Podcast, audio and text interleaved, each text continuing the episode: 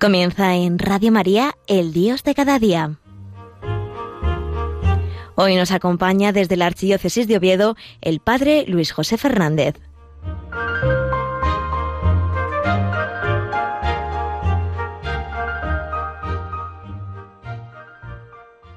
Muy buenos días, queridos amigos de Radio María.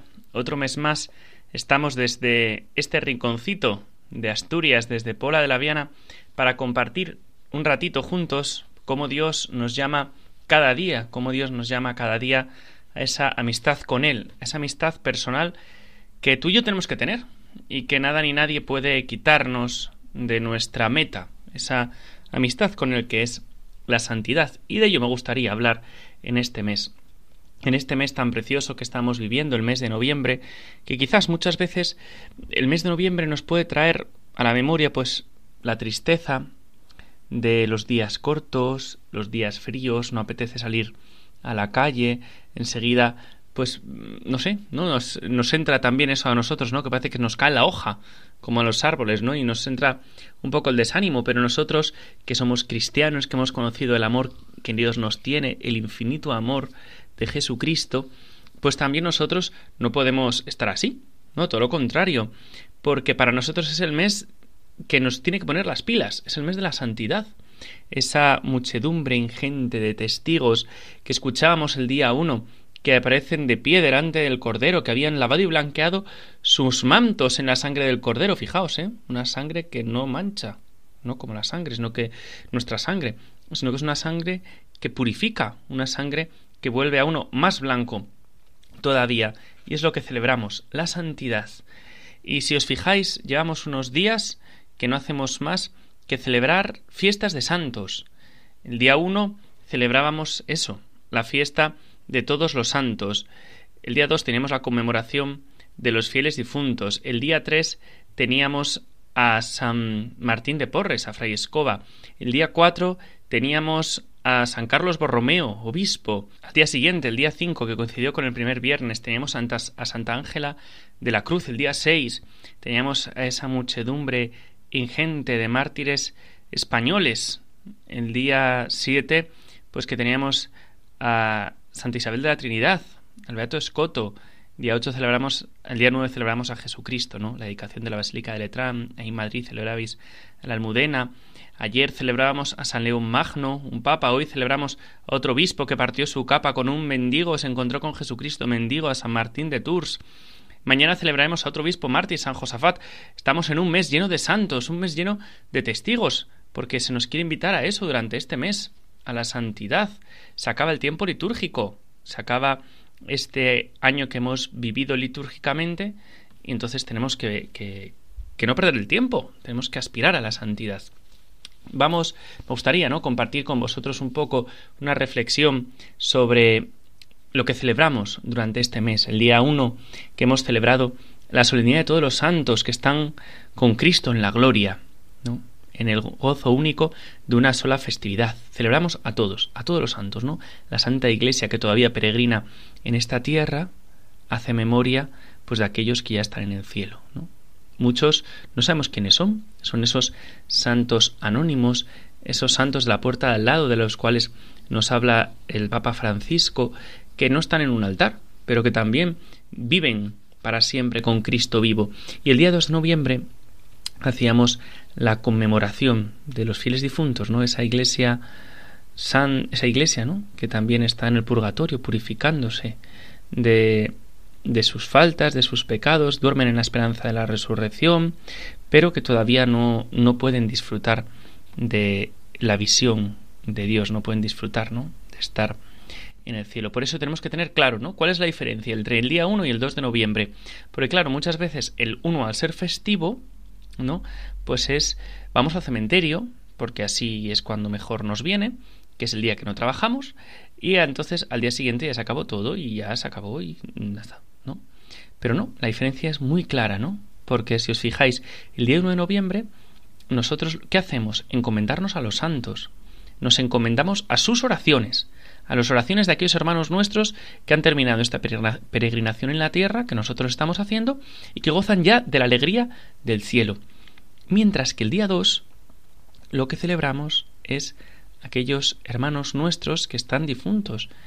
Y a los primeros nos encomendamos a sus oraciones, a los del día uno, pero al día, a los del día dos los encomendamos a nuestro a nuestras oraciones. Y aquí podemos ver, pues eso que rezamos en el credo, ¿no? Que a veces, pues estamos un poco despistados, ¿no? Porque acaba la homilía, el cura, pues a lo mejor no nos ha gustado lo que ha dicho, o se ha enrollado, y entonces lo hacemos como muy mecánicamente, ¿no? Pero es lo que celebramos. Creo en la comunión de los santos. Y aquí el concepto de, de santos, ¿no? Se refiere en ese sentido en que lo utiliza San Pablo, en el concepto de los bautizados, la comunión de los bautizados, los ciudadanos del cielo, los que vienen del cielo con Jesucristo, interceden pues por los que estamos aquí peregrinando en la tierra y también por los que se están purificando en el purgatorio, aquellos cristianos pues que no han muerto perfectamente purificados. Que estos a su vez no pueden rezar por ellos mismos, los que están en el purgatorio, por nosotros sí pueden rezar, pero por ellos mismos no. Y nosotros pedimos por aquellos que están en el purgatorio para que dentro de poco pues ellos puedan estar disfrutando en el cielo, ¿no? Pues claro, eso es lo que celebramos, ¿no? El día 1 y el día 2. Pero claro, aquí lo importante yo creo que es tomar conciencia de nuestra llamada, de nuestra vocación, nuestra vocación universal, que es a la santidad, es a ser santos, ¿no? Dios quiere que tú y yo seamos santos. Y si no lo, no lo somos, pues entonces lo que estamos haciendo es perder el tiempo en vez de aprovecharlo y al perder el tiempo pues estamos defraudando el plan, el plan de Dios sobre cada uno de nosotros. Y lo de ser santo no quiere decir que ahora todos los hombres tengan que ser curas y todas las mujeres pues se tengan que ser monjas. porque no? Pues si no, para empezar, se acabaría la especie humana, ¿no? Eh, ¿Qué es lo que habría que hacer? Pues lo que hay que hacer, ¿cuál es la vocación universal, ¿no? De todos los cristianos. Pues la vocación universal es la santidad, que parece que esto es hablar chino, ¿no? O algo peor en nuestra sociedad actual. ¿Qué significa esto? ¿no? Porque muchas veces cuando hablamos de santidad, hablamos de un santo, lo que nos imaginamos es una imagen que está colgada en un retablo, que igual, si le tenemos devoción, le vamos a rezar, eh, que como mucho el día de la fiesta del pueblo lo sacamos y le damos una vuelta por el pueblo en procesión, y ya está. ¿No? Ya está. No pensamos otra cosa lo que es un santo, pero quizás otros, eh, al hablar de la santidad, pues hablan de esos que vivían en el siglo IV, en el siglo VI, así, hace mucho, ¿no? Mucho, mucho tiempo, y que pasaron por ahí haciendo milagros, es decir, eran gente raras, eh, pues que, que jugaban con truenos, bueno, pues algo que, pues una idea, ¿no? También un poco equivocada de la santidad. Otros pensarán, pues, en algo que no es no humano, ¿no? Sino en un santito, ¿no? Una persona que el pobre pues que no es muy completa, ¿no? Por decirlo así de alguna manera, ¿no? Mm, esperamos sin faltar a nadie. Pero que yo creo que quizás eh, en la actualidad estamos en crisis, ¿no? Tenemos una crisis de los santos. Y esto empezó hace muchísimo tiempo, ¿no? Con la reforma luterana, cuando Lutero se quiso cargar la intercesión de los santos, ¿no? Basándose en, en la primera carta a Timoteo, en la que dice que uno solo es el mediador.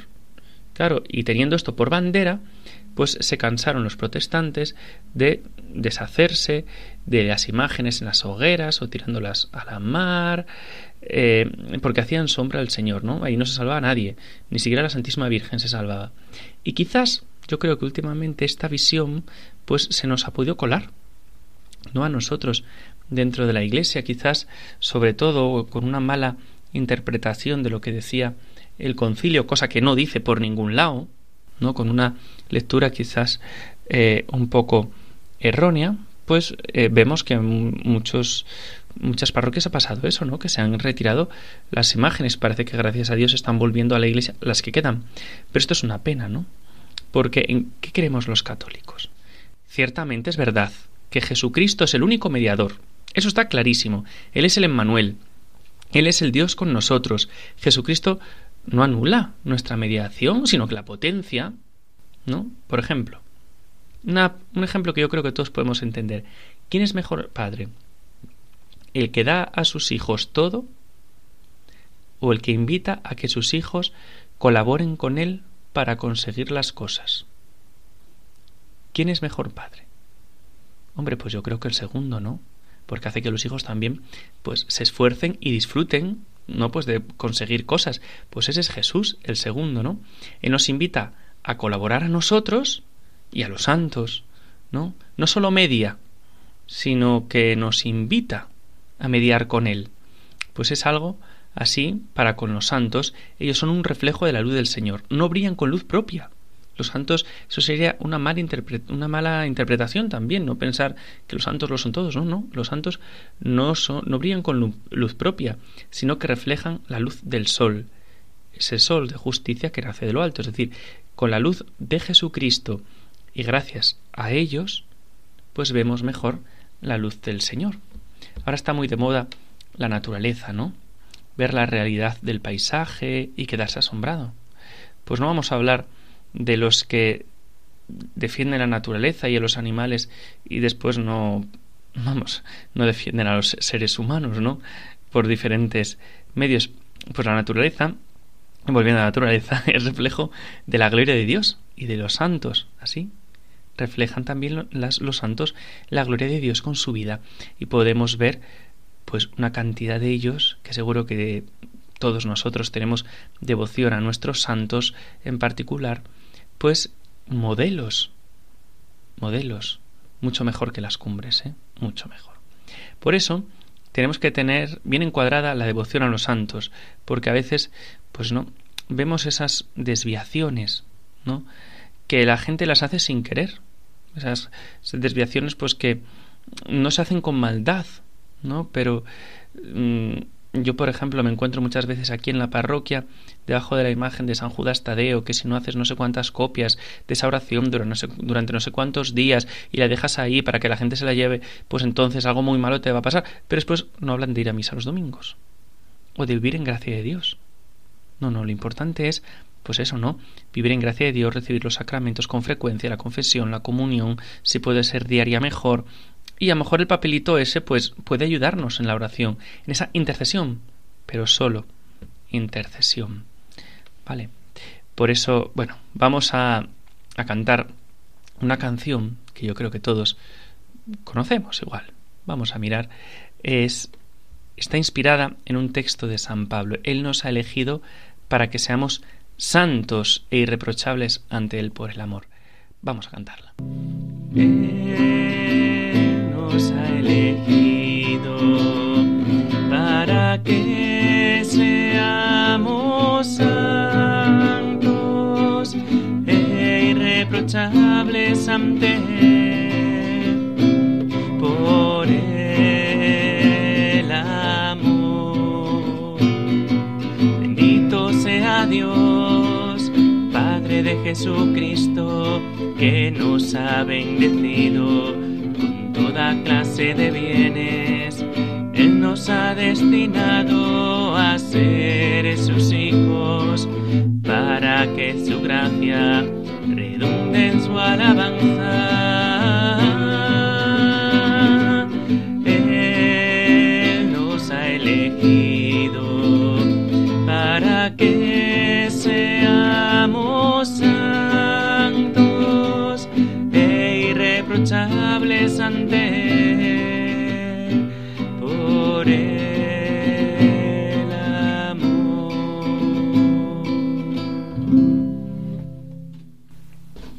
Pues a eso nos ha elegido el Señor, es a lo que nos ha llamado, a que seamos santos e irreprochables ante Él por el amor. Y estábamos hablando, ¿no? Estábamos leyendo que ¿qué finalidad tiene la devoción a los santos? Estábamos comentando. Pues lo primero que tiene, la primera finalidad, así lo dice el catecismo, es el ejemplo, el ejemplo de los santos, ¿no? La canonización, cuando el Papa, ¿no? Pues dice que, que uno es santo, no significa que por ese acto alguien se ha llevado al cielo, no quiere decir que antes no lo haya estado, no, no, sí o no, ¿no? Lo que confirma la Iglesia es que esa persona está ya en el cielo y la da a conocer para su imitación, para que podamos imitarlo, cada uno desde su propia vocación a los sacerdotes, pues que nos ayuden, ¿no? Esos, esos modelos de santos sacerdotes, a los matrimonios de esos santos matrimonios, a los consagrados de esos santos consagrados, y por eso es muy importante conocer la vida de los santos. Ahora los famosos son a los que admiramos, ¿no? Y no sabemos la vida de todos. todo eso de las salsas rosas nos da de bien, pero no, no. Y de los santos no tenemos ni idea quiénes son. ¿Hace cuánto que no lees la vida de un santo? Eso te lo pregunto. Contéstate. ¿hace cuánto que no lees la vida de un santo? Espero que no haga más que dos meses. ¿eh? Tenemos que estar leyendo casi constantemente la vida de los santos. Eh, en este mundo ¿no? de secularización, los santos pues tienen que ayudarnos, ¿no? Tienen que ayudarnos a mirar a Jesucristo, a no cansarnos de ser buenos. Eh, la vida de un santo es el mejor sermón para nosotros, es mucho mejor que un sermón. Y nosotros ahora lo que hacemos es quizás, ¿no? Pues sacar los trapos sucios los unos de los otros en la tele. No hace falta más que ver la telebasura, que espero que no la veáis ninguno, sino que estéis siempre conectados a Radio María, que nos hace mucho bien. Entonces, lo primero habíamos dicho que es el ejemplo. Lo segundo es que los santos nos llaman al gozo de la comunión, que es amar al prójimo de aquí, pero también al de allí. ¿no? Es la comunión celestial que nos amaremos plenamente, nos invitan a, parecernos, a amarnos los unos a los otros. Y lo tercero es la intercesión en Cristo, que es sin quitar nada a Cristo, ellos interceden por nosotros ante Cristo, ¿no? Su intercesión es más eficaz que la que aquí hay en la tierra. Podemos ver, por ejemplo, el ejemplo de Santa Teresita o de Santo Domingo. Hay muchas veces que queremos ver a Jesús en la tierra, pero Cristo glorificado es más eficaz ahora y los santos igual. La canción que hemos cantado a los Efesios, pues nos llama también a nosotros a ser santos, ¿no? Que la santidad es algo al alcance de todos y es un don y el Señor nos llama a ello. No llegar a la santidad sería la frustración en nosotros y esto no quiere decir que tengamos que hacer milagros. ¿no? no quiere decir, no, no, no, sino que tenemos que vivir nuestra vida, la vida real, la vida de cada uno de nosotros, nuestra vida sencilla de cada día, nuestra vida ordinaria, ajustar nuestra voluntad a la voluntad de Dios, que eso nos cuesta mucho, pero a ello estamos llamados, ¿no? y las grandes transformaciones de la historia, ¿sabéis quién las hicieron? Los santos. ¿No? Y esa fiesta que celebramos de todos los santos, pues es una bocanada para que también nosotros pues sintamos a los santos cerca de nosotros, a, a los que están canonizados, ¿no? Y a otra tanta gente buena, que no sabemos si está uno en el cielo, pero que confiamos por la misericordia de Dios que lo esté. Yo estos días, pues, me acordaba cuando visitaba los cementerios, pues de tanta gente como yo conocí aquí en las parroquias ya que ya no están con nosotros y que fue gente muy buena, fue gente muy buena, que intentó siempre amar a Dios sobre todo, con todos sus fallos, ¿no? Y que confiamos por la misericordia de Dios que os estén también en el cielo. Un día, una periodista, mm, así que tenía ganas, ¿no? De saber y de sacarle a la Madre Teresa, que le había concedido una entrevista, ¿no? Y le dijo a, a la Madre Teresa que ya era una santa. Y ella, la Madre Teresa, dijo que eso no es un privilegio de unos pocos, sino que es una vocación de todos. Y vaya frustración sería llegar a no ser santos. Nosotros diríamos algo así, quizás con falsa humildad. No nos engañemos, pero fijaos, la gran Santa Teresa de Calcuta lo dijo pues con toda la sencillez. Hemos hecho de la santidad algo lejano y no rentable en esta vida, ¿no? Como que algo que nosotros pues nos no nos gusta, y todo lo contrario, ¿no? Si eres humilde, muchas veces pensamos que te pisan. Si eres generoso, muchas veces pensamos eh, que se burlan de ti. Si eres casto, pues pensamos que eres un reprimido. Si eres educado, te dice que estás chapado a la antigua. Y si eres piadoso, pues te dicen que otros no lo son y les va bien. Pues no, a ver. Nosotros somos cristianos. Nosotros hacemos un planteamiento de vida eterna, un planteamiento de largo plazo y es que no sea rentable a largo plazo solamente, sino que aquí también a corto plazo lo es. ¿Por qué? Porque nos da la felicidad. Esa felicidad que solo puede dar Jesucristo y que el mundo no nos puede dar. Para alcanzar la santidad no consiste en renunciar a todo en esta vida, ¿eh? para ser felices en la eterna, sino que es vivir nuestra vida de verdad. Es vivir al cien por uno. La santidad es rentable porque lleva a la felicidad. El hombre no busca la comunión al margen de Dios, todo lo contrario, queremos vivir de verdad unidos a Jesucristo. Para hacer santo a alguien no se busca un milagro solamente, no solo es que haya que hacer un milagro, sino es toda su vida. Es el proceso de una vida, de la vida de virtudes que le hacen crecer pues también en esa amistad con el Señor. La santidad es no haberse reservado nada, es haberse dado del todo a Jesucristo. Cuando nos guardamos algo, al final nos privamos de la fidelidad al Señor. Es el desarrollo de las virtudes, esas que dicen que los santos viven con grado heroico, pues a lo que tú y yo también estamos llamados. El milagro no hace uno santo, ¿eh? Muchas veces decimos, hay que esperar a que haga un milagro y entonces ya podemos beatificarlo, podemos canonizarlo. No, no, no, no. El milagro no hace a uno santo. Lo que hace a uno santo es la vida que ha vivido. El milagro es pues lo que pide la Iglesia, ¿no? Para saber que está en el cielo.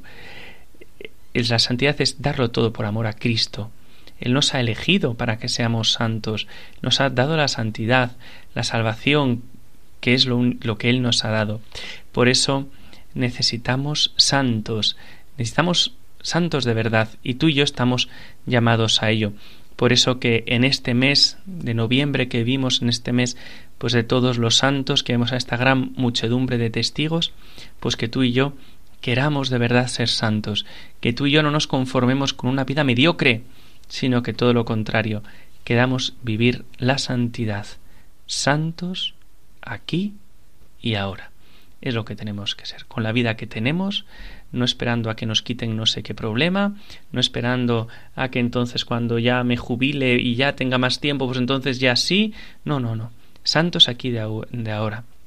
Cada uno con la vida que tiene, en el lugar donde está, con el trabajo que está, con la familia que tiene, cada uno donde estamos tenemos que florecer en amor a Jesucristo, que florecer en las virtudes cristianas. Así que mucho ánimo, mucho ánimo en este mes a ello y que podamos prepararnos con gran, con gran alegría a la gran solemnidad que vamos a celebrar dentro de muy poquito, que culminará este año la gran solemnidad de Cristo Rey, que sea Él, ¿eh? Que sea Él el Rey de nuestra vida, que sea Él el Rey de los corazones, así le dice la letanías del corazón de Jesús.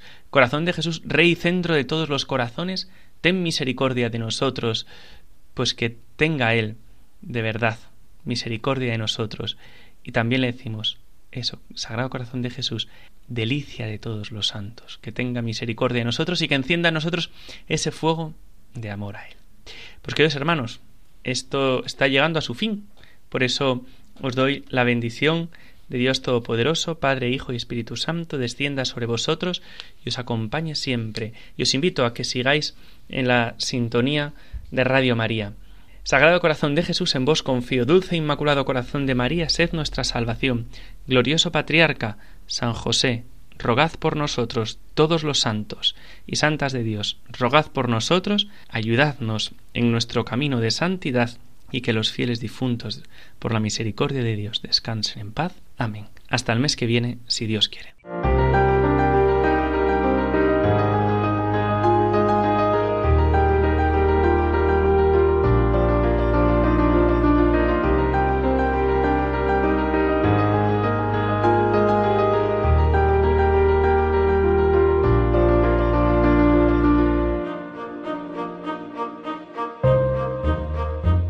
Finaliza en Radio María El Dios de cada día. Hoy nos ha acompañado desde la Archidiócesis de Oviedo el Padre Luis José Fernández.